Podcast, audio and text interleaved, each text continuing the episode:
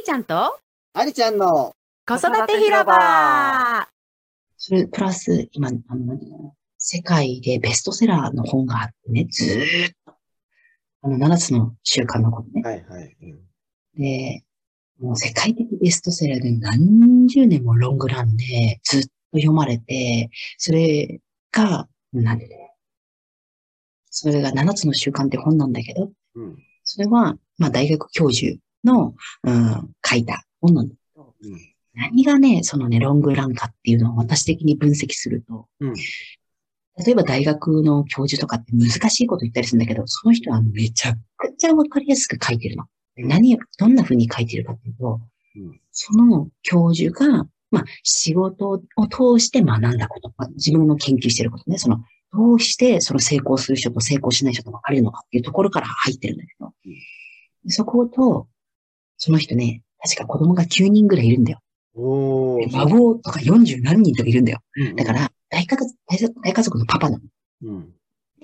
その大家族のパパが、子供たちとのやりとりを通して学んでるんだよ。うん。それが書かれてるの。うんね、そんなこと言ったよね。いやー、子供たちが、時にこう思った、自分はこうだった、あの時はでもこうしたらよかった、次回はこうしよう、次回こうしてみた、そしたらこういう反応が得られたって、その、なんていうのいわゆるその研究者としての目とさ、そのお父さんとしての心っていうところで書いてるわけ。うん。だからそれが、うーん、今でも読み続けられるのって、やっぱり、うん、子育てをしてる人が、まあ、いわゆる半分以上多いわけじゃない？どちらかというと。だから、わかりやすいっていうのが一つ。そして、誰でも全員子供だった時があるんだよね。うん。うん。そういう視点でわかる。あの時そう言ってほしかったっていうさ、なんかこう、子供の時の自分が言えるじゃないんだけど、そういうのもあるんじゃないかな。私的勝手な視点ね。うん。そう。だからやっぱりその子育てを通して、その伝えるって、実はすごく、あの、より多くの人にこう、共感をもたらすのかな。ビジネス書なんだけどね。でも人生論なんだよね。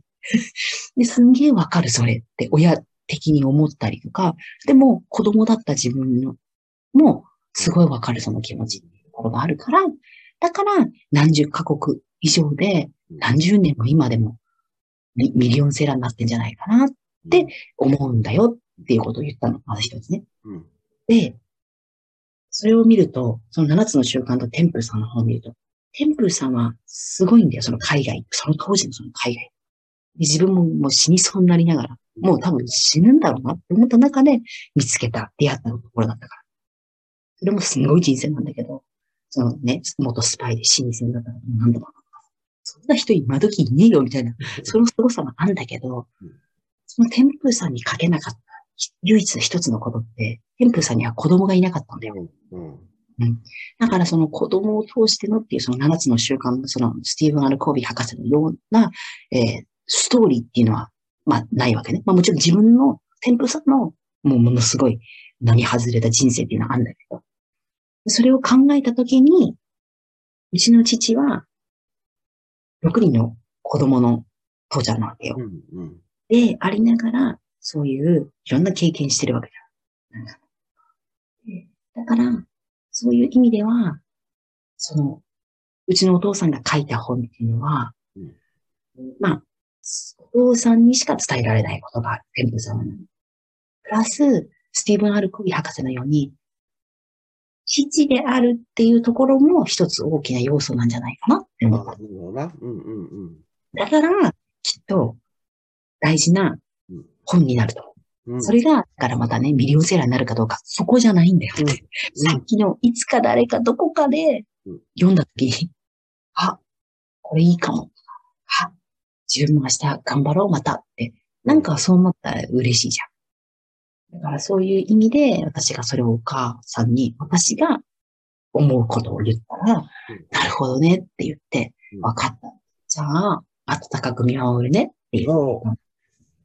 おううん。そう。そういう、その、なんだろうな。また、父の生き方によって、おそうじゃなかったら私、その過去にそのね、読破した天風さんのこと忘れてるし。そしてね、唯一7つの習慣だけ私3、4回ぐらい読んでる本なんだよ。あんまり何回も同じ本って読まないんだけど、うんめっちゃいいこと書かれてんだよ。で3回目、4回目読むと、こんな一節あったっけ？とか、新しい発見もあるんだけうん。ど、あそこと父がまさか結びつくと思ってなかったんだけど、うん。そういう意味で、あの、今、うん。またお父さんには、生き方、さっきのね、共に育つ教育、うん。見せてもらってるなってすごく思う。うん。次はどんなお話になるでしょうか？お楽しみに Thank you.